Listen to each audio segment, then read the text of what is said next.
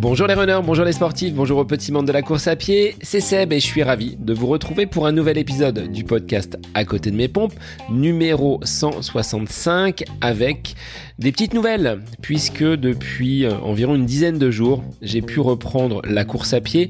Alors j'en suis à 20 minutes de course effective. C'est pas beaucoup, mais j'y vais progressivement. En effet, les premières séances ont certes été des petite victoire, le fait de pouvoir mettre un pied devant l'autre et d'avancer pas à pas. La foulée n'est pas encore très très fluide, ça va me demander du temps pour retrouver de l'élasticité dans le mouvement, mais aussi euh, du naturel. J'ai pas l'impression de courir librement. Donc j'avance petit à petit, j'alterne entre la marche, la course et je répète de façon assez assidue ces séances qui oscille entre 25 et 30 minutes. C'est pas du gros volume, mais ça permet de reprendre un semblant d'activité sportive. Et quand je me retourne sur le bilan de ce mois de mai, eh bien, je dois enregistrer 28 km. Donc un bilan très famélique, voire quasiment inexistant. Mais quand je me retourne sur ces trois semaines passées, je ne l'ai pas si mal vécu que cela, ayant trouvé à m'occuper par ailleurs et puis également à prendre beaucoup de distance et de recul par rapport à cette pratique de la course à pied qui est ma passion et vous me retrouverez encore dans vos oreilles dans les prochaines semaines. Je suis donc en phase de reconstruction, en phase de réathlétisation et avant de me donner des objectifs de distance, de chrono ou de compétition, je vais déjà retrouver le plaisir parce qu'il était un petit peu parti sur ces derniers jours avec bah, cette blessure qui forcément m'a conduit à observer une période d'arrêt. Alors, trêve de morosité, comme je vous l'ai dit, dans chaque période d'arrêt, de blessure, de difficulté, il faut en ressortir du positif. Aujourd'hui, j'ai appris sur moi-même, j'ai appris à être plus indulgent avec ma pratique de la course à pied. C'est pas toujours facile, mais en tout cas, j'y travaille et ça me donne beaucoup d'envie et de motivation à l'idée de reprendre et d'accrocher un dossard. Ces périodes difficiles bah, font partie de la vie, il faut les accepter et après la pluie vient bien souvent le beau temps. Pour les auditeurs qui ne l'auraient pas encore entendu, écouté ou vu, je vous rappelle que j'organise une conférence le vendredi 16 juin du côté de Beaugency en la présence d'experts, notamment Bruno Eubi qui sera présent pour intervenir sur la prévention des blessures en course à pied et le lendemain, samedi 17 juin à 9h, entraînement sur la piste avec Bruno aux manettes pour une séance type VMA, c'est ouvert à tous, c'est gratuit et vous retrouverez tous les liens dans les notes de l'épisode. Aujourd'hui, thématique consacrée à l'alimentation dans cet épisode, vous allez retrouver Laurine qui revient pour la poursuite de l'épisode consacré à bien manger. Comment on peut commencer à bien s'alimenter lorsque l'on pratique la course à pied? Eh bien aujourd'hui, je vous invite à dépoussiérer vos placards. Cependant, n'allez pas les vider intégralement. Laurine vous donne les bases pour vous constituer ce qu'elle appelle un placard naturel. Cette bonne alimentation qui vous permettra de performer sur un plan sportif. Alors il est temps pour moi de vous laisser en compagnie de Laurine Pinault le placard naturel et l'alimentation du sportif, c'est le nouvel épisode du podcast À côté de mes pompes. Bonne écoute à vous. Bonjour Laurine, merci de faire ton retour sur le podcast. Alors, on va dans cet épisode faire écho à notre épisode enregistré précédemment qui s'intitulait Comment commencer à bien manger. Aujourd'hui, maintenant que l'on sait comment bien manger, on va essayer de remplir nos placards avec ces aliments qui vont être bons pour nous les sportifs et plus généralement pour euh, des personnes adultes et, je l'espère, en bonne santé. Tout d'abord, Laurine, je te laisse te présenter rapidement pour des auditeurs qui ne te connaîtraient pas encore. Bonjour Sébastien, bonjour aux auditeurs. Euh, donc Laurine, je suis naturopathe euh, avec une spécificité sur l'accompagnement des sportifs euh, du fait de, de, ma pratique personnelle et puis de mon intérêt. En naturopathie, on a plusieurs, je dirais, volets d'activité en gros volet sur la partie alimentation, euh, une autre partie qui va plutôt s'attacher à l'utilisation de la phytothérapie, des compléments alimentaires euh, pour le bien-être de l'organisme et aussi la gestion émotionnelle. Euh, là, on va cibler un peu plus la partie alimentation dans, dans le podcast au vu de la thématique et euh, vraiment essayer d'aller dans un aspect plus pratique euh, qui est aussi le rôle du naturopathe, c'est-à-dire en dehors des conseils théorique, comment on, comment on peut mettre euh, en place certains changements, c'est-à-dire avec euh, quels ingrédients quand on parle d'alimentation? On a précédemment donc détaillé ces, ces, grands principes. Aujourd'hui, il va falloir remplir ces placards ou peut-être déjà commencer par les vider de ces mauvais aliments. Alors on va peut-être pas leur coller cette cette fâcheuse étiquette, mais peut-être commencer par faire du tri avant de remplir son placard avec ces, bons ingrédients, ce qui va nous permettre euh, bah, d'améliorer notre alimentation en tant que sportif.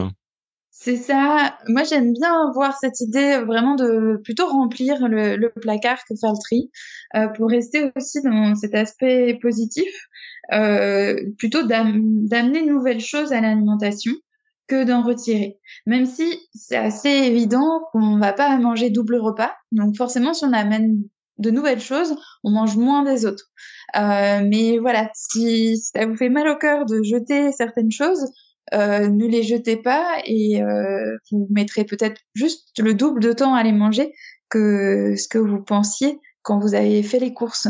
mais mais voilà, de, de, plus, de vraiment penser nouveautés dans l'alimentation et comment, agrémenter et diversifier le, les aliments qu'on apporte. Pour ce faire, Laurine, on va être très pratique. On va servir de la pyramide alimentaire de façon simplifiée. Hein. On a réparti donc quatre grandes familles d'aliments, que ce soit les glucides, les fruits et légumes, les protéines et les graisses. Et à l'intérieur de ces catégories, bah, tu vas nous donner ces euh, bons aliments pour remplir nos placards et nous permettre de consommer, donc de bien manger tel qu'on l'a dit dans l'épisode précédent. Alors, on commence par euh, ce qui construit, on va dire, euh, et ce qui nous donne de l'énergie, à savoir les, glucides.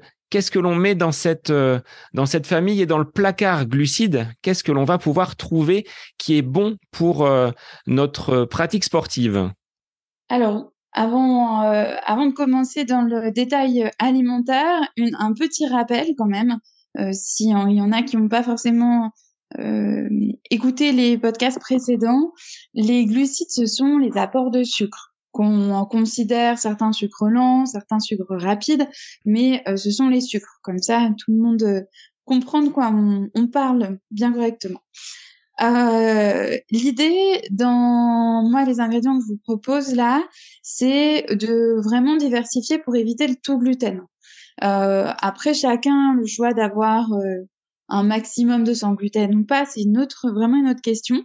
Mais chez les sportifs, l'intérêt c'est de préserver quand même les intestins. Quand il y a du tout gluten, c'est-à-dire qu'on mange du pain au petit déj, euh, des pâtes à midi, euh, d'autres d'autres sources de gluten le soir on va se retrouver quand même avec euh, une, euh, une forte quantité de gluten dans la journée. Et même sans intolérance, c'est plutôt délétère pour le pour les intestins. Donc sans dire qu'il y a besoin de pas en avoir du tout, c'est pas du tout le propos. Euh, déjà de juste diversifier, ça c'est quelque chose d'important. Donc moi dans les ingrédients dont on va parler, que ce soit pour cette catégorie comme les autres, c'est pas euh, d'apporter une liste exhaustive de tout ce qu'on doit manger à avoir dans le placard, mais plutôt apporter ces aliments qui permettraient facilement de diversifier l'alimentation. Donc forcément, les aliments de base euh, qu'on pourrait avoir, hein, on pourrait avoir des pâtes euh, dans le placard. je vais pas forcément rentrer dans le détail dessus, puisque c'est pas une c'est pas une nouveauté, c'est pas ce qui va permettre de diversifier l'alimentation. Chez les sportifs aussi sur ces glucides, j'ai privilégié des glucides qui ont un index glycémique bas, parce que sinon la liste pourrait être assez longue. Il fallait faire des choix pour euh, plutôt ben, donner envie aux auditeurs de tester certaines nouvelles choses. Est-ce que tu peux rappeler, Laurine, ce que sont ces index glycémiques et pourquoi il faut privilégier plutôt des aliments qui ont un indice glycémique bas? Oui, oui, oui, tout à fait, c'est important. En fait, euh, on a très longtemps parlé de sucre lent, sucre rapide. C'est une notion qui parle à tous, mais qui est dépassée aujourd'hui. Euh, on va parler un peu plus de, de sucre à index glycémique haut ou bas, dans le sens où ceux qui ont un index glycémique haut, ils vont faire augmenter la glycémie rapidement. Donc, on pourrait se dire chouette, ça donne de l'énergie très rapidement. Le problème, c'est qu'elle baisse tout aussi rapidement. Donc, l'énergie aussi va baisser rapidement et descendre en dessous des seuils de faim et de fatigue. Donc, on a tendance à avoir un coup de, fatigue, un coup de mou et d'avoir faim plus rapidement quand on a des index glycémiques hauts. Donc ça, c'est pas très agréable dans sa journée euh, quotidienne, euh, mais à l'effort aussi, quand on est sur des efforts d'endurance, euh, c'est c'est pas quelque chose qui va être très bon pour la performance. On va privilégier les index glycémiques bas qui auront une capacité à augmenter la glycémie, parce que le corps en a besoin quand même, mais un peu moins haut, par contre beaucoup plus longtemps et surtout, quand elle va redescendre, elle va pas redescendre en dessous des seuils de faim et de fatigue. Donc, c'est, c'est pour ça qu'on privilégie ces sucres-là et dans une alimentation qu'on n'a pas forcément pensé euh, ou, euh, ou qui est pas forcément équilibrée, on a tendance à avoir finalement beaucoup de sucre à index glycémique haut euh, dans des choses auxquelles on pense pas, dans la farine blanche, dans le pain blanc, voilà. Je ne veux pas rentrer dans le détail, mais on les trouve facilement. En termes de cuisine, d'utilisation donc de, ces glucides, on peut commencer par les farines. Là, on va choisir quel type de farine justement pour éviter d'aller chercher ces farines blanches avec un indice glycémique bien trop élevé? Alors, on va chercher à avoir pour, on, a besoin de, dans la plupart de nos recettes de farine de blé. Donc, pour sa farine de blé, on va chercher à avoir une farine de blé qui est demi-complète ou complète. Et euh, on va chercher aussi à intégrer de nouvelles farines. Donc, sans dire d'en avoir une dizaine, hein, comme je dis très souvent, on intègre les choses une par une. Moi, il y en a deux autres que je trouve très intéressantes à avoir chez soi et petit à petit essayer de les intégrer de plus en plus, peut-être même modifier des recettes de base qu'on avait, qui sont euh, la farine de sarrasin et la farine de pois chiche. L'intérêt, c'est que euh, la farine de sarrasin, elle a quand même un certain côté un peu liant. On arrive à faire des crêpes avec, euh, alors qu'avec d'autres farines sans gluten, on n'y arrive pas. Euh, donc la farine de sarrasin, pour préciser, il n'y a pas de gluten dedans. Et elle a un index glycémique qui est assez bas. Et en plus, dans le sarrasin, on a euh, des substances qu'on va appeler émollientes, qui sont plutôt adoucissantes pour les intestins. Donc là, c'est vraiment euh, le combo gagnant avec le sarrasin. Euh, on, on, le connaît pour les galettes de les galettes de blé noir, mais on devrait l'utiliser beaucoup plus souvent. Et on va pouvoir l'intégrer. C'est vrai qu'il est un peu plus sec. Donc en cuisine, c'est quand même bien à savoir. On peut pas se dire ah je remplace ma farine de blé par ma farine de sarrasin et tout se passera aussi bien. Ça, je peux, je peux pas vous faire cette promesse-là, ça marchera pas. Mais par contre, on peut très bien, euh, parfois, rien que dans une pâte à tarte, ben, remplacer la moitié par de la farine de sarrasin. Euh, on va pouvoir même faire euh, certaines recettes de cookies où on peut mettre que de la farine du sarrasin parce qu'on mettra avec d'autres euh, choses comme des flocons d'avoine. J'ai sur le sur la page Instagram de Vestiaire Naturel, il y a une recette de de ce type-là si euh, il y a besoin d'exemples un peu plus concrets et en tout simple pour l'utiliser cette farine de sarrasin, il faut réintégrer les ces fameuses galettes bretonnes de façon plus régulière à l'alimentation ça fait un repas qui est quand même très agréable à manger. Euh, on n'est pas obligé de mettre euh, du jambon et du fromage dedans à chaque fois. Hein. On peut euh, faire des mélanges de béchamel, de poireaux, des oignons confits. Voilà, il y a plein de choses qu'on peut mettre dedans. Même euh, les utiliser en apéro avec un peu de houmous, ça, va très bien ensemble le houmous et le sarrasin. Et ça fait une base de, de féculents qui est sans gluten. Ça permet facilement d'avoir au moins un repas sans gluten de temps en temps. Ensuite, la farine de pois si j'ai choisi, euh, c'était avec une spécificité aussi pour les sportifs, c'est-à-dire qu'on est sur une farine plus de céréales, mais de légumineuses. Donc, on a un apport de protéines qui est un peu plus important, ce qui peut être vraiment intéressant euh, chez le sportif, sans dire qu'il y ait besoin de d'apports euh, trop importants en protéines, il faut pas exagérer, mais ça permet de renforcer un petit peu l'apport en protéines. Et je pense notamment au matin, par exemple. Au repas du matin, on cherche à apporter euh, des protéines et des lipides. Et puis, il y a des personnes, ben, manger euh, du fromage, du jambon, du poisson le matin, ça, leur, euh, ça, ça, ça les attire pas forcément. Et qui ont envie d'une recette un peu plus traditionnelle. Et finalement, on peut très bien se faire des pancakes, par exemple. On met moitié farine de blé demi-complet et moitié farine de pois chiche. On peut faire la même chose avec d'autres recettes de muffins, de cookies, voilà. Quand on change ces farines, vu qu'elles n'ont pas les mêmes textures, moi je vous invite à aller plutôt sur des petits formats que sur des gros cakes. Si vous faites vous-même les changements de farine, si c'est pas une recette que vous trouvez dans, dans un livre directement avec euh, cette farine-là, mais vraiment faites les tests et apprenez à, à vous rendre compte de la texture qu'elle donne pour euh, savoir les cuisiner et savoir comment les remplacer petit à petit dans, dans vos recettes. Le pois chiche, il a un côté collant aussi, ce qui peut être facilitant dans pas mal de, pas mal de recettes. Ça permet d'avoir des cakes ou des muffins qui se tiennent assez bien quand même. Et même d'avoir des, faire des recettes salées euh, pour ça. Donc ça, en farine, je pense que c'est deux choses qui sont très intéressantes à intégrer et qui permettent de faire pas mal de recettes variées et différentes. Pour ce qui est des céréales entières, on va éliminer là aussi le, le blé traditionnel. On va plutôt partir sur euh, des céréales un petit peu plus anciennes, qui sont peut-être moins au goût du jour dans nos, dans nos sociétés, mais il faut euh, être vigilant sur, euh, sur cet apport également en, céréales. Oui, parce qu'en fait, on, on j'invite chacun à observer ça, mais on se retrouve très vite à manger du, des céréales riches en gluten euh, matin, midi et soir. C'est c'est aussi du fait des habitudes alimentaires, de ce qu'on trouve euh, le plus communément dans le commerce. Et il y a plein d'autres choses qui peuvent varier. Euh, ne pas manger tous les jours du gluten, ça veut pas dire se limiter à manger du riz. donc tout ce qui serait à base de blé ou de riz, on privilégie du demi-complet par rapport à du riz blanc ou des pâtes blanches. Déjà, c'est une première chose à, à changer dans le placard. Mais encore une fois, on a d'autres céréales entières qu'on peut trouver. Et où là, on apporte une vraie variété en termes de goût et de texture euh, donc euh, ça redynamise un petit peu la cuisine, ça ramène un peu de peps quand même, euh, notamment en grande découverte pour la plupart. On va avoir le sarrasin entier, je reviens dessus, mais c'est un super aliment euh, chez les sportifs notamment, mais euh, chez même chez les personnes non sportives. sarrasin entier, c'est en, en, pyramide, on le trouve en magasin bio. Et je pense qu'on doit le trouver même dans le commerce conventionnel euh, maintenant, parce que ça, ça s'est un peu démocratisé.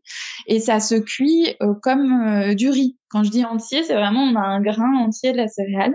Ça se cuit comme du riz. Euh, il faut bien regarder, vu que c'est pas la, c'est pas la même chose que du blé ou du riz, euh, le temps de cuisson, puisque le sarrasin, si on le fait cuire trop longtemps, il devient, ça fait une, une pâtée qui est pas très agréable. Alors que si on le fait cuire al dente, comme pour le riz, c'est beaucoup plus ferme et agréable. Et euh, il y a aussi l'avoine, qui est une céréale qu'on va pouvoir cuisiner entière. Donc, je parle pas là des flocons d'avoine, qui, qui ont tout leur intérêt, qui sont pratique à utiliser pour euh, parfois les petits déjeuners et autres. Euh, mais l'avoine entière, c'est une céréale qu'on fait cuire comme le riz, euh, comme des pâtes, et euh, qui a encore un goût et une texture différente du reste. Donc on peut vraiment apporter de nouvelles choses à l'alimentation avec plaisir et en variant tout le reste. Et finalement, ben, si dans une semaine on a un repas où plutôt que des pâtes, on met du sarrasin ou de l'avoine, c'est c'est toujours ça de gagner. Euh, en plus. Et si on le fait sans avoir le sentiment de supprimer quelque chose, c'est euh, c'est d'autant mieux. On peut penser aussi dans les céréales comme ça euh, à une céréale qui est plus connue maintenant, euh, mais au quinoa. Alors qui est pas tout à fait botaniquement dans la famille des céréales, euh, mais qui est tout à fait intéressante parce qu'elle est très riche en protéines aussi. Donc voilà, il y, y en a beaucoup hein, de céréales différentes. J'ai essayé de faire une sélection qui soit la plus pertinente possible chez les sportifs, euh, pour euh, permettre de commencer quelque part. On est dans les glucides, Laurine. On a réalisé deux épisodes durant l'été où on disait qu'il fallait limiter la consommation de, de, sucre.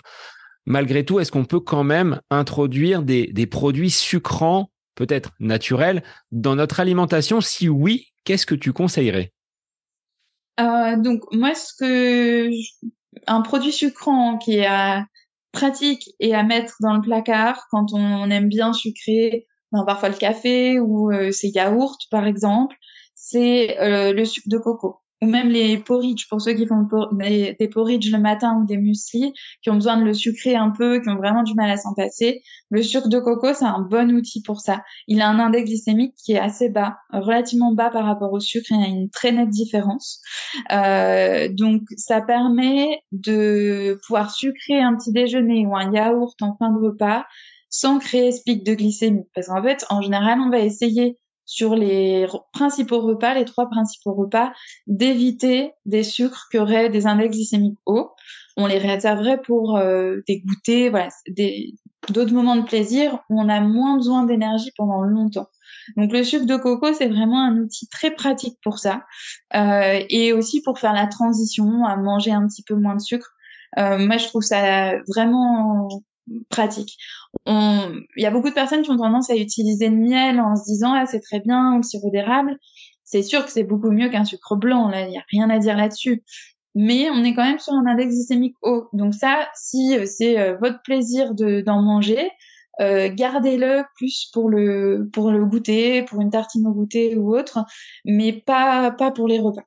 Donc moi qui habite dans une région où on produit de la betterave sucrière, mon oncle étant euh, lui-même exploitant, donc euh, je dirais non tonton, euh, les 50 kilos de sucre annuels, on les met de côté. Plante plutôt de la, de la canne à sucre. Ou du sucre bah, de coco. canne à sucre ou betterave, ce sera pareil. mais oui, malheureusement, c'est quand même un, un, peu le cas le sucre de coco, ça reste quand même un, produit qui est, euh, qui est plus cher que du sucre normal. C'est aussi pour ça, moi, que je le place vraiment dans ce côté euh, euh, produit sucrant de yaourt, de boisson, parce que on va en utiliser une cuillère à café par jour, et finalement, si ça permet d'éviter ces pics de glycémie, le coût, il est pas si énorme parce qu'on consomme en petite quantité. C'est sûr, quand on se fait un gâteau maison, euh, si on met du sucre de coco dedans, euh, petit à petit, ça va avoir un coût assez important. C'est pas le plus intéressant dans ce cas-là. En fait, le gâteau maison, c'est quelque chose qu'on a cuisiné soi-même pour un moment de plaisir. On va certainement le manger au goûter. Donc, on peut se permettre de mettre un sucre, euh, idéalement un sucre complet, voilà, qui est le plus de minéraux possible dedans. Mais euh, on peut se permettre de mettre un autre sucre dans ces moments de goûter. Mais à garder pour les, pour les produits sucrants de repas, plutôt le sucre de coco. Si Laurine, on monte d'un étage dans notre pyramide alimentaire, on va tomber sur les fruits et les légumes. De façon générale, qu'est-ce que ces euh, fruits et légumes nous apportent au quotidien? Quels sont leurs bienfaits? Euh, c'est important de se le rappeler, en effet. Euh, chaque fruit et légume a un peu ses propriétés, mais on va retrouver dedans beaucoup de vitamines, qui sont préservés la plupart du temps quand on les mange crus. Euh, donc attention, je suis pas du tout en train de dire de passer à du tout cru. C'est pas forcément l'idéal pour le sportif et les intestins qui peuvent être sensibles. Mais par contre, essayer d'avoir quand même du cru euh, de, de, façon régulière, voire journalière, c'est important. De mixer les deux, c'est important. Euh, donc vitamines, des minéraux aussi dedans quand même. Et ça, c'est très important chez les sportifs. Il y a quand même une certaine production d'acidité à l'effort que le corps doit éliminer, qu'il est censé être en capacité d'éliminer. Mais euh, pour ça, il faut quand même qu'on lui apporte par le, les apports quotidiens ce qu'il faut. Euh, donc vitamines, minéraux, et les polyphénols dans les fruits et légumes de couleur. Euh, les polyphénols ce sont vraiment de très bons antioxydants. Et hum, ce qu'il faut savoir en fait, c'est que pour euh, expliquer ça simplement, euh, quand on fait un effort, on met quand même le corps en stress. Euh, ce qui est pas forcément négatif, hein, c'est bien de le soumettre à un certain stress, à l'obliger à s'adapter à ça, mais quand même on le soumet à un certain stress. Quand on le fait régulièrement, de façon très intense, c'est quand même des quantités de stress euh, chimiques qui sont importantes. Donc, euh, c'est important pour le sportif d'avoir une consommation de polyphénols antioxydants euh, en quantité. Et ça, c'est important pour le les articulations pour éviter l'oxydation au niveau articulaire, mais aussi vasculaire, tous les vaisseaux sanguins, euh, des muqueuses digestives aussi. Voilà, donc c'est ça a des conséquences qu'on voit moins, qui sont moins perceptibles, euh, mais très importantes pour le bien-être à l'effort et dans la vie quotidienne à plutôt très long terme. Parmi les fruits, Laurine, lesquels seraient ceux que tu ressors et qui vont vraiment faire du bien aux sportifs? Oui, là j'ai fait une petite sélection hein, parce qu'on pourrait dire de manière générale qu'ils sont tous plutôt bons. Euh, du moment où on fait pas non plus d'excès. Euh, souvent, moi, je vois des excès de consommation d'orange, de citron ou autre. Euh, et c'est des bons fruits, mais il faut pas en consommer en trop grande quantité tout le temps. C'est quand même des fruits acides. Voilà, petite vigilance là-dessus.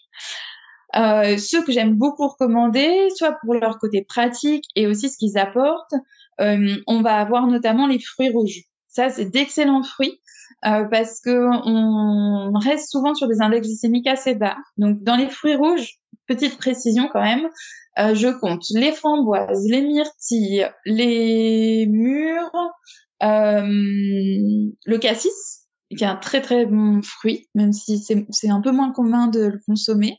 Mais euh, on n'a pas les, cerises dedans. Les cerises, elles, elles ont un index glycémique qui est assez haut. Donc fruits rouges, myrtilles, framboises, cassis, ça euh, vraiment on peut y aller. Ça peut être quelque chose qui est presque euh, quotidien, qu'on met au petit déjeuner, euh, qui est très riche à la fois en minéraux euh, et aussi en, en polyphénol. Donc c'est top. Hein. Je disais tout ce qui est fruits et légumes de couleur prononcé, c'est important. Et pour euh, quand même rester cohérent, euh, c'est possible de les congeler, de, de rester pratique. C'est-à-dire qu'on n'aura pas des, des, fruits rouges en hiver, euh, mais on peut très bien les congeler. On peut se faire une grosse récolte de, de myrtilles. Ça peut être l'occasion d'une d'une sortie en extérieur en famille. On fait une grosse récolte et on les congèle pour pouvoir en avoir de façon un peu plus prolongée. Puis ça, on va les mettre euh, un peu de partout, dans des pancakes, dans des porridge, dans des yaourts, dans des milkshakes, dans des gâteaux. Euh, dès qu'on a l'occasion d'en mettre, on peut en rajouter. Euh, un pratique, alors beaucoup moins local, là chacun il, verra son positionnement, euh, mais la banane quand même est assez pratique chez le sportif parce que on amène une certaine quantité de, de sucre dedans euh, qui peuvent être un, bon élément de récupération après l'effort notamment. Ça reste facile à transporter aussi. Donc euh, elle a ce côté pratique là. Est-ce qu'il y a, euh, Laurine, excuse-moi de te couper, pour la banane, moi, j'aime pas forcément les manger très vertes. Je vais les manger quand elles sont un petit peu tachetées de noir. Est-ce qu'il y a des propriétés différentes en fonction de la maturité de la banane? Est-ce que celles qui sont très vertes vont apporter peut-être un côté un peu plus diurétique, alors que les euh, tachetées un peu plus mûres vont apporter plus de sucre? Est-ce qu'on le retrouve ça dans le dans le fruit? Euh, alors, il y a quand même une différence, c'est une très très bonne question. Euh, c'est surtout que les bananes plutôt vertes, trop mûres, elles auront un index glycémique qui est plus bas, alors que celles tachetées, qui commencent à avoir un peu plus mûri, elles ont un index glycémique plus haut. Euh, voilà, donc c'est ça qui fait la différence et c'est pas anodin dans l'alimentation du sportif puisqu'on en parlait juste avant, on privilégie les index glycémiques bas.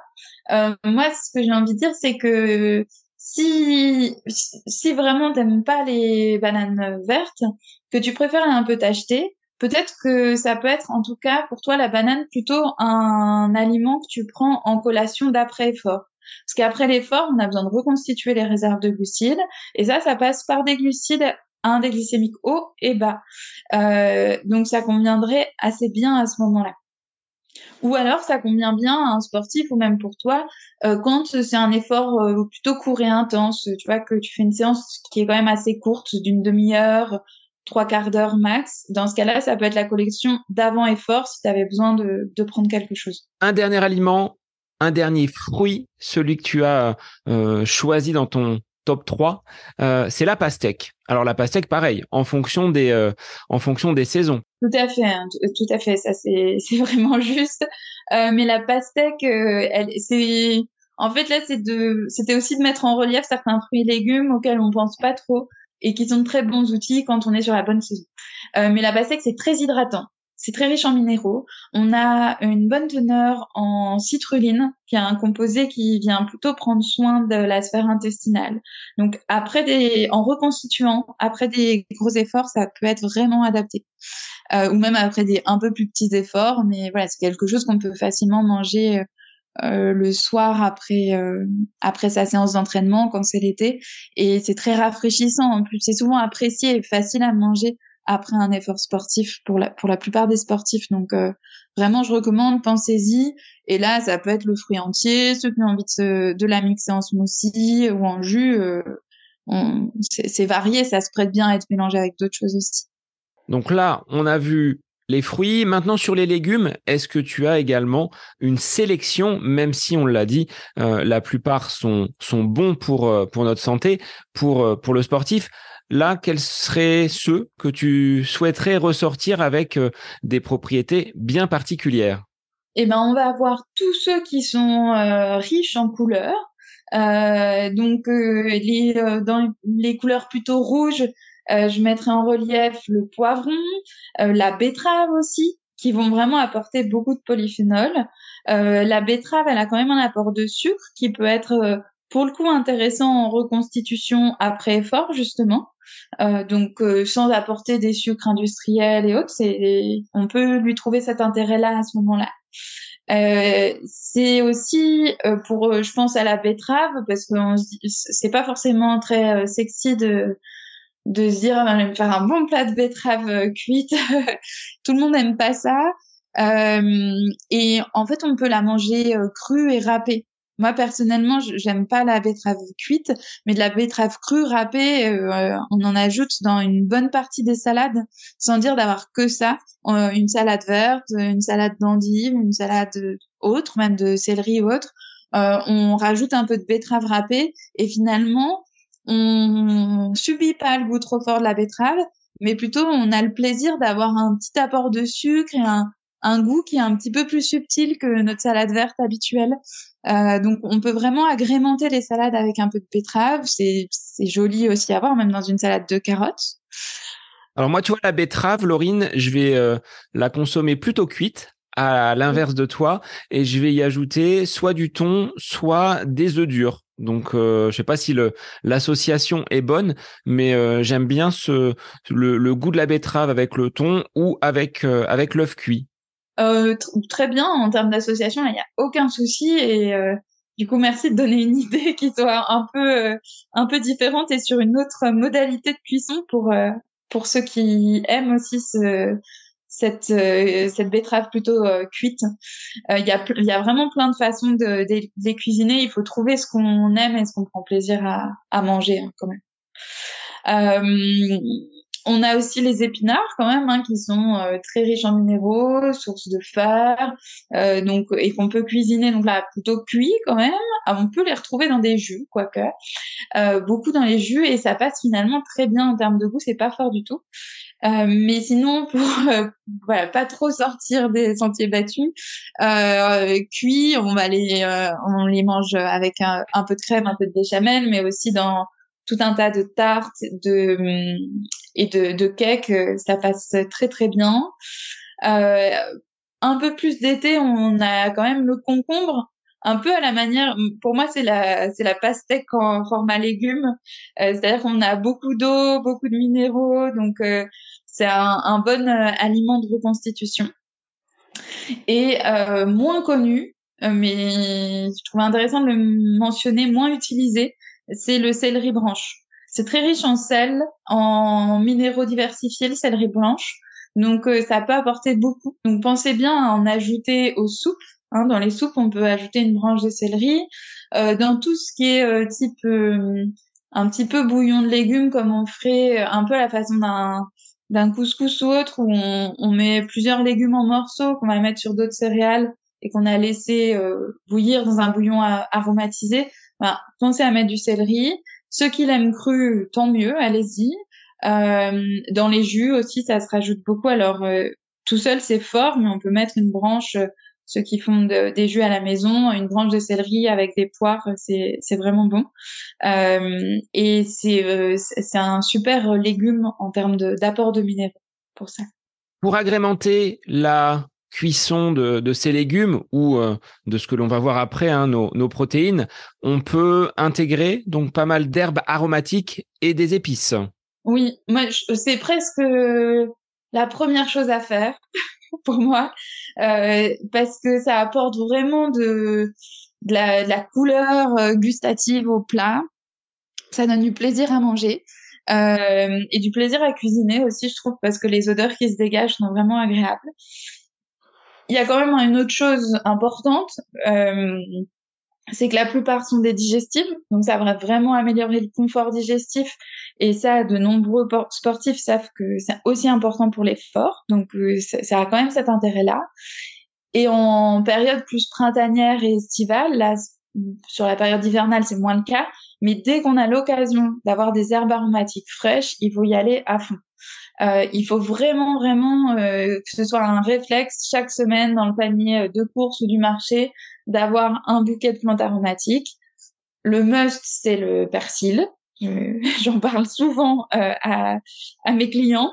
Mais euh, mais si c'est pas le persil que vous aimez, c'est pas grave. Ça peut être du basilic, ça peut être de la menthe, de la ciboulette, de l'estragon, euh, de la coriandre. Voilà, il y a quand même toute une variété d'herbes aromatiques qu'on peut mettre fraîches et qu'on va vraiment mettre en quantité. Il faut pas hésiter à mettre une, petite poignée de, de feuilles d'herbes aromatiques dans sa salade, dans son plat de pâtes. On les met après cuisson parce que c'est meilleur quand elles sont encore un petit peu euh, fermes dans les plats. Euh, mais même, ça donne une toute autre couleur gustative à une salade si on rajoute un peu de betterave et puis des feuilles de basilic ou des feuilles de menthe à l'intérieur. Et ça, on peut le faire pour énormément de choses.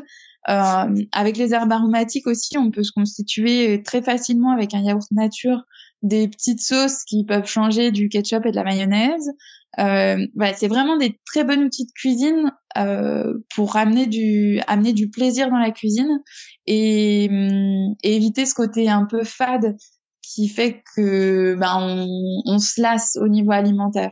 En, cuisine française, euh, il y a voilà, une cuisine qui peut être assez haut de gamme, mais on va dire dans les plats communs, on utilise peu d'épices et c'est vrai que du coup dès qu'on commence à varier, ça peut vite être lassant.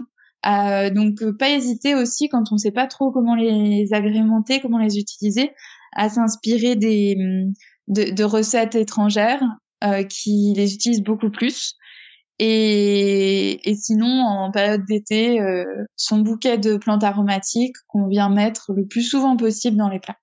Laurine, on remonte encore d'un niveau on grimpe donc euh, d'un étage dans notre pyramide alimentaire, direction le rayon des, protéines, on va essayer peut-être de s'éloigner un petit peu de la viande, du poisson, avec d'autres aliments qui peuvent être de bonnes alternatives pour nous apporter la, dose de protéines, à commencer par les œufs. Mais euh, je vois un autre, euh, un autre aliment que tu m'as proposé, dont j'ignorais faisant partie de cette euh, catégorie des protéines. Commençons tout d'abord par, euh, par les œufs. Euh, oui, donc les œufs, on a un apport de protéines qui est quand même important. pour si on veut se donner une valeur, souvent on en consomme plutôt pas assez. une portion de protéines d'un repas moyenne, c'est plutôt deux œufs. Donc voilà. Après, à chacun de juger aussi en fonction quand même de son appétit.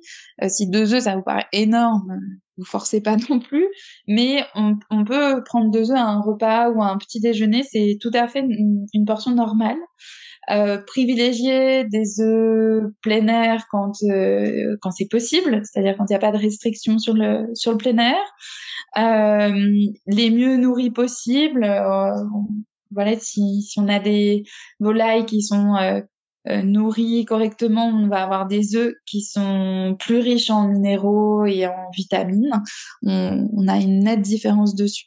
Donc ça, c'est un premier moyen de diversifier, puisque en effet, comme tu le disais, on va pas reciter le détail de la viande et, du poisson. Là, l'idée, c'est de donner des idées alternatives. En dehors des œufs, on a également donc des légumineuses. Tu parlais tout à l'heure de la farine de pois chiche. Là, on retrouve le pois chiche, mais dans sa version originelle. Tout à fait. Euh, forcément, il retrouve sa place ici aussi. Comme je disais, le pois chiche, On est sur une légumineuse, donc on a quand même un certain apport de protéines qui est intéressant. On, le pois chiche, on peut le cuisiner de plein de façons différentes. Il peut rentrer euh, dans une poêlée, euh, légumes, pommes de terre, pois chiche, ça, ça va très bien ensemble.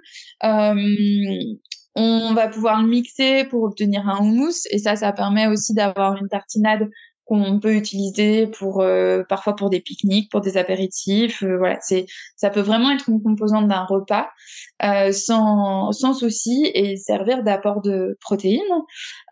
pour citer quelques autres légumineuses parmi les plus communes, mais à intégrer de façon régulière dans l'alimentation, on a quand même les lentilles aussi, lentilles corail et lentilles vertes.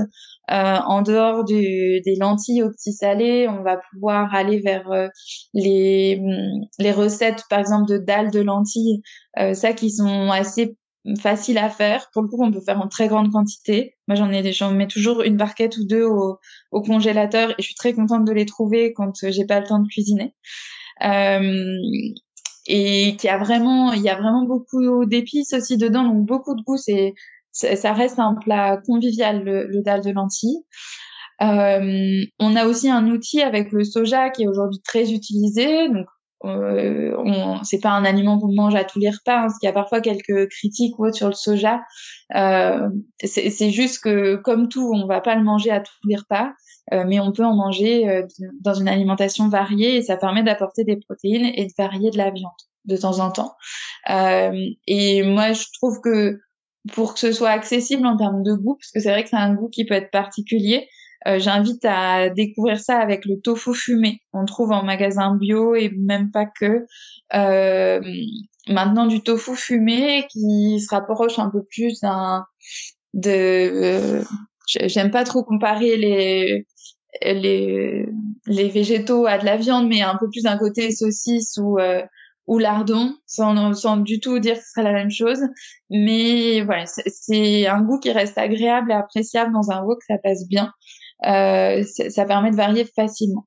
Ce qui est important à savoir sur ces légumineuses, euh, en écartant de ça le soja, mais pour les, les pois chiches, les lentilles et autres légumineuses que vous pourriez consommer, c'est qu'il faut toujours les associer à une céréale. C'est-à-dire qu'une légumineuse, c'est pas égal à de la viande en termes de diversité de d'apport de protéines.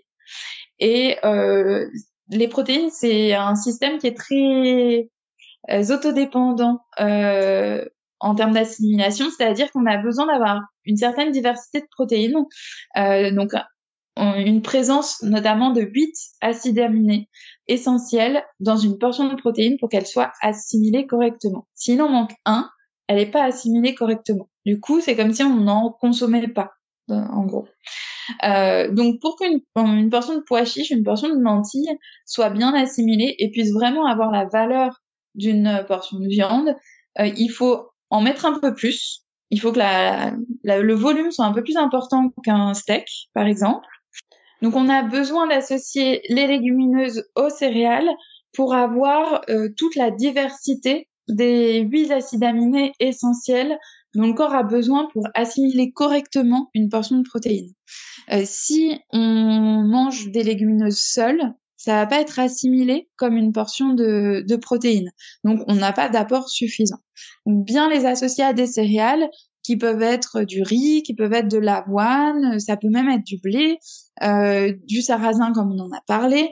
Voilà, peu importe la céréale, mais toujours associer une légumineuse avec une céréale pour que ce soit bien assimilé, hormis pour le soja qui lui contient les huit acides aminés essentiels. Donc c'est moins problématique pour le soja. Mais sinon bien le penser et ça on le voit beaucoup dans les cuisines diverses et variées, mais les pois chiches sont souvent associés à de la semoule, euh, les haricots rouges au maïs. Voilà, on trouve cette euh, cette association assez constante.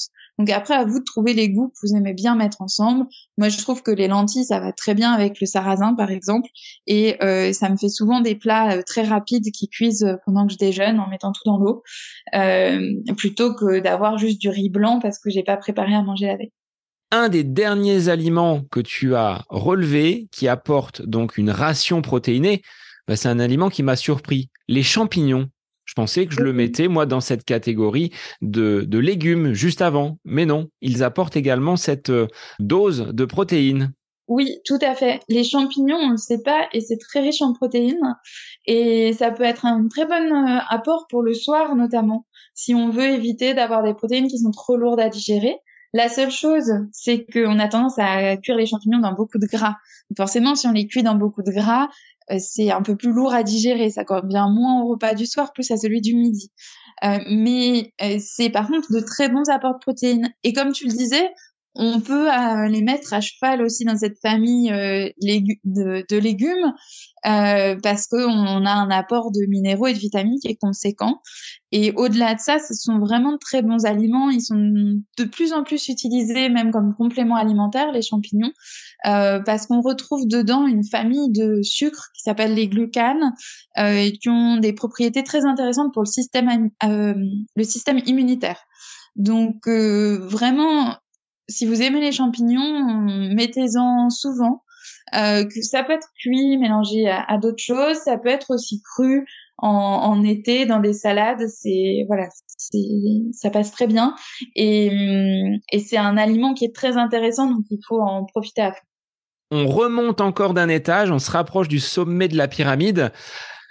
On tombe sur les graisses qui sont bonnes quand même pour le sportif. Alors là, on va renvoyer les auditeurs, Laurine, à l'épisode consacré aux oméga 3 qui nous apportent de l'énergie et ce bon gras pour l'organisme. Est-ce que tu peux rappeler ce que l'on entend par graisse utile pour nous les sportifs? Euh, On entend vraiment tout ce qui est très riche en oméga 3 euh, parce qu'elles vont être utiles euh, notamment pour préserver le hum, fonctionnement cellulaire, euh, préserver la paroi de la cellule, donc ça veut dire une cellule qui est en capacité d'absorber les nutriments correctement et aussi d'éliminer les toxines facilement. On a aussi une, euh, une préservation des mécanismes d'autorégulation euh, des inflammations. Donc ça, c'est quand même très important chez le sportif. Et surtout, une source d'énergie les, ces, bons gras vont être une source d'énergie pour l'organisme euh, et lui permettre de d'avoir une deuxième batterie en plus de celle fournie par les sucres. Et c'est vraiment quelque chose qui va s'ajouter à l'énergie produite issue des sucres euh, et qui correspond en plus à des filières un peu plus de d'endurance. C'est-à-dire que plus on est sur un effort intense et court, plus on utilise des sucres, plus on est sur un effort d'endurance, plus on a besoin de lipides, de corps gras. Euh, donc il faut en apporter à l'organisme, surtout pas les éliminer. On peut rappeler brièvement les, huiles que tu avais euh, mises en avant dans cet épisode consacré aux oméga 3 Oui, on va avoir donc l'huile de colza qui est euh, souvent je la mets en avant parce qu'elle est assez neutre en goût et assez bon marché. Donc c'est facile à intégrer dans l'alimentation. Euh, J'aime bien aussi l'huile de noix pour le côté vraiment plaisir que ça apporte. Mais on en a d'autres. On a aussi l'huile de chanvre, l'huile de lin, l'huile de cameline qui apportent énormément d'oméga 3. Est-ce qu'il existe d'autres sources de graisse que l'on peut intégrer dans notre euh, alimentation? On va avoir tout ce qui est euh issu des poissons gras, donc au plus simple, tout ce qui est petits poissons gras en boîte, on peut vraiment les intégrer, en manger régulièrement et ça peut vite remplacer euh, une viande, un pâté en pique-nique ou autre. Euh, donc euh, ça vient vraiment facilement diversifier l'alimentation et, et aussi on en a parlé juste avant, mais les œufs, hein, le jaune le jaune d'œuf contient quand même beaucoup d'oméga 3. En termes de collation, qu'est-ce que tu conseillerais à un sportif juste avant euh, sa séance d'entraînement ou pour ne pas tomber dans la consommation de sucre on l'a dit, on a fait deux épisodes euh, durant l'été sur euh, cette détox nécessaire d'aliments sucrés et raffinés. En collation, qu'est-ce que l'on peut prendre qui soit bon pour notre organisme? Alors, euh, moi, je trouvais intéressant euh, d'intégrer, d'avoir chez soi ou d'avoir à disposition, c'est pas forcément chez soi, ça peut être au bureau, dans sa voiture, dans son sac de sport, euh, toujours quelques fruits secs. donc, il y a le, tout ce qui est figues, abricots secs, je mets figues et abricots secs plutôt que dattes et raisins parce que figues et abricots secs ont un index glycémique un peu plus bas que les dattes et les raisins. Donc avant un effort, c'est quand même préférable. Euh, avoir toujours quelques oléagineux, ça permet de se faire une petite collation et, et de pas forcément tomber dans la facilité d'un d'un produit industriel, d'un gâteau du commerce qui serait beaucoup moins bon pour la santé et beaucoup moins intéressant en termes d'énergie aussi. L'idée, c'est de se dire, ben, si j'ai toujours quelque chose à dispo, je vais moins tomber dans la facilité du côté industriel et c'est pas forcément des choses très compliquées. Ça peut être voilà aussi simple que des fruits secs, des oléagineux. Euh, pour les plus gourmands euh, qui qui sentent que parfois ils sont plus vite attirés euh, par le chocolat, ben, avoir un peu de chocolat noir à, euh, chez soi ou dans son sac, comme ça on se fait son goûter. On a le droit de se faire un goûter. y a, si on a envie d'une collation, on, on la fait, surtout avant un effort. Et donc pas hésiter à à utiliser ce, ce genre de choses-là. Après, bien sûr, on peut aller plus loin. Là, c'est se dire, ben, j'ai toujours quelque chose pour éviter de tomber dans la facilité. Euh, mais euh, ceux qui aiment bien cuisiner, euh, faites-vous euh, des cookies, des crêpes, euh, des muffins. Il y a plein de choses qu'on peut qu'on peut faire. Ça peut même être un petit peu salé. C'est vrai que souvent le, le goûter, surtout en fin de journée, on, le, le, corps a envie d'un peu de sucré, il en a même un peu besoin, donc euh, on, on, va lui donner, il n'y a aucun souci à ça. C'est juste d'essayer de rester sur des index glycémiques qui seraient plutôt bas, surtout chez les sportifs qui la plupart du temps euh, pratiquent en fin de journée. Donc c'est une collation d'avant effort. Ça peut être, on a parlé de la banane tout à l'heure, ça peut être ça. Hein. donc on peut très bien se faire euh, des pancakes à la banane ou des sortes de, de gâteaux à la banane en faisant attention quand on fait ça c'est pas le banana bread très riche en sucre parce que là on, on, aurait un gros pic de glycémie si on si on fait ce genre de choses là mais euh, il y a plein de choses à faire qu'on peut cuisiner on peut même faire aussi tout ce qui est energy ball donc tout simplement on mixe euh, des des amandes avec euh, des abricots secs, on met un peu de, de purée d'amandes ou de cacahuètes, ça vient lier le tout et, c'est agréable aussi à manger. Euh, il y a plein de façons de faire, mais ça peut aussi être aussi simple que juste avoir les, les aliments à manger tels quels. En termes de quantité, parce que si on parle d'abricots secs, d'amandes ou de la tablette de chocolat, il s'agit pas de tout liquider une collation. En termes de volume, ça représenterait à peu près combien d'abricots, d'amandes et de carrés de, chocolat? Oh, euh, Pour faire le plus, moi j'aime bien quand même donner une proportion euh, très globale et que chacun apprenne vraiment à, observer s'il est confortable ou pas avec ça, mais c'est une, euh, que tout tienne dans une poignée dans l'idée. Euh, donc euh, combien de figues euh, ou abricots, ça va être deux ou trois, suivant aussi la corpulence de chacun. Ça dépend aussi si on va l'accompagner de quelques amandes, noisettes. Ça peut être deux abricots et quelques quelques noisettes avec. Ça, ça va bien même si on a un carré de chocolat avec. C'est sûr que c'est un carré de chocolat, on va pas prendre une, une tablette par contre. Il vaut mieux le, le compléter avec quelques amandes et manger son carré un peu petit à petit que se dire ah ben j'en prends quatre carreaux d'un coup. Là là c'est trop. Pour rester, Laurine, dans la préparation à l'effort ou l'alimentation durant l'effort, est-ce que tu aurais un exemple de boisson de l'effort? Et puis j'aurais une question par rapport aux, protéines que l'on peut trouver en poudre. Est-ce qu'elles ont un intérêt? Est-ce que ce sont des super aliments tels qu'on peut les, présenter? Mais déjà sur la boisson d'effort, est-ce que tu as une recette toute simple à mettre en place euh, pour les sportifs durant leur entraînement? Euh, en boisson d'effort, moi, ce que je recommande, c'est si on veut la faire maison, euh, parce qu'on a après les boissons toutes prêtes qui suivant les qualités, sont plus ou moins valables. C'est-à-dire euh, quand elles sont de moins bonne qualité, ben c'est c'est pas très valable.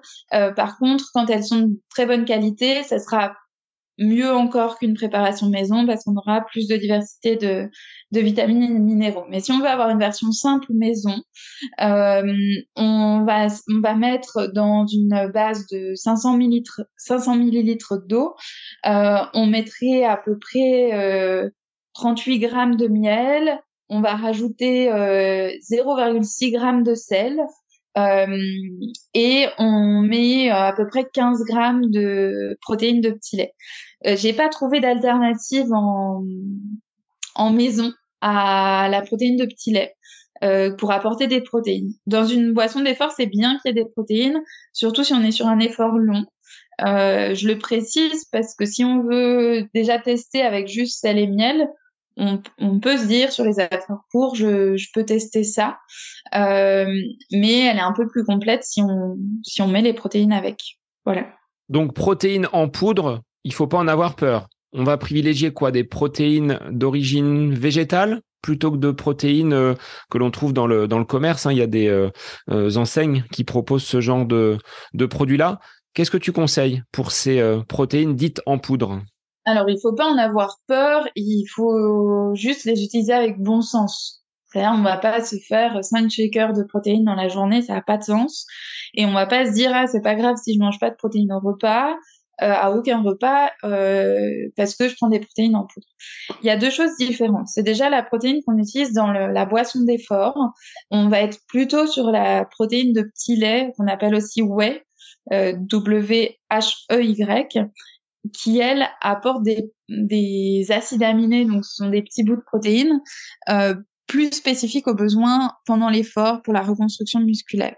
Donc pour le pour cette boisson d'effort là, ça a beaucoup plus de sens d'avoir la protéine de petit lait ou en version végétale, c'est la protéine de riz.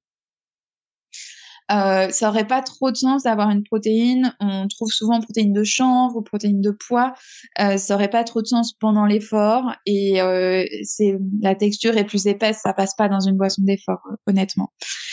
Ensuite, si c'est une si c'est moi, je trouve que c'est un bon outil quand même. On a des vies qui sont assez intenses, d'autant plus quand il y a une pratique sportive. Et parfois, on n'a pas un petit déjeuner avec des protéines. Pourtant, c'est très important d'en avoir au petit déjeuner. Donc, ça peut être une solution de secours de temps en temps, euh, d'apporter une protéine à ce moment-là. On peut utiliser la protéine de petit lait au petit déjeuner parce que c'est un moment où le métabolisme des protéines est assez actif, donc ça correspond bien. Mais euh, si sinon à ce moment-là, une protéine de chanvre, elle conviendrait bien aussi. Elle est en fait la protéine de chanvre, elle correspond plus à un apport en termes de euh, diversité des acides aminés et de proportion les uns par rapport aux autres, euh, qui est proche de l'alimentation générale. C'est plus un remplaçant d'une portion de protéines d'un repas. Euh, mais ponctuellement, je pense qu'il faut quand même voir la charge mentale qui est derrière si ça nous permet d'avoir l'apport et que c'est juste de temps en temps, euh, c'est très bien, c'est une bonne solution qui permet d'éviter de se prendre trop la tête et d'avoir quand même ces apports-là euh, euh, je sais pas, un matin, deux matins par semaine, euh, en fonction de chacun de temps en temps. Mais c'est vrai qu'il y a des moments où c'est, on n'a pas pu préparer son repas à l'avance, le petit déjeuner n'était pas prêt. Si on peut faire un milkshake avec euh, de la banane, un peu de lait d'avoine et puis un peu de protéines de chambre, ça va permettre d'avoir quand même l'apport suffisant et régulier. Et c'est juste, on, on remplace pas son repas, sa diversité viande, légumineuse, par par des protéines en poudre. Mais il faut pas en avoir peur pour autant. Ce qui me fait peur, moi, c'est plutôt la façon dont c'est produit. Sur la web, par exemple, on trouve euh, plein de choses différentes. Euh, il y a déjà le traitement des animaux et euh, s'ils sont traités aux antibiotiques ou pas, mais il n'y a rien que le produit en lui-même. Il y en a beaucoup. Il y a de l'aspartame dedans, des édulcorants. Donc ça, il faut les éliminer tout de suite ces protéines-là. Donc il faut aller peut-être regarder en détail se rapprocher peut-être de personnes comme toi qui connaissent donc ces euh, compositions alimentaires. J'inviterai les gens donc à peut-être se rendre sur la, page de, Vestiaire Naturel et puis à venir te, te contacter si elles ont des, questions un petit peu plus pointues sur l'utilisation et la composition des protéines. Oui, tout à fait. Oui, parce que euh, il faut la regarder la liste d'ingrédients du produit pour euh, pour savoir ce qu'il y a dedans. Parce qu'il y a des il y a des whey de bonne qualité et il y en a où en effet je les recommanderais pas. Merci Laurine pour euh, tous ces conseils. Donc on avait vu dans un précédent épisode comment commencer à bien manger. Là, on a rempli le placard. Tu préconises cette notion de remplissage plutôt que de vider et de tout changer. Oui, tout à fait. Oui, on le fait avec plus de plaisir et, et on se dit moins qu'on passe un cap et on peut plus revenir en arrière. Euh, voilà, et, quand on vide, on se dit qu'on va plus pouvoir se faire plaisir, alors que quand on remplit, on, en, fait, la porte est toujours ouverte à tout. Et ça demande juste euh, de se connaître et de savoir si c'est le moment ou pas, si on en a vraiment envie ou pas. Eh bien, merci Laurine. Pour les auditeurs, ben, on vous invite, moi et Laurine, à optimiser votre alimentation, aller choisir ces bons aliments, à performer dans vos prochaines courses et compétitions. Et puis, je vous dis à la semaine prochaine pour un nouvel épisode du podcast À côté de mes pompes. Bonne semaine à vous.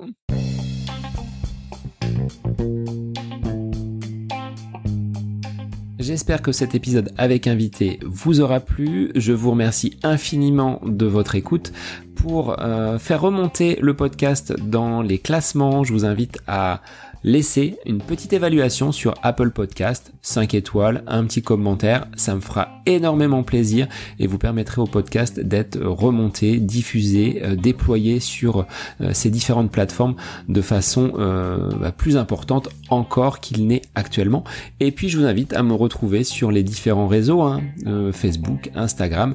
Laissez votre petit message, votre commentaire, ça me fait plaisir d'échanger avec vous.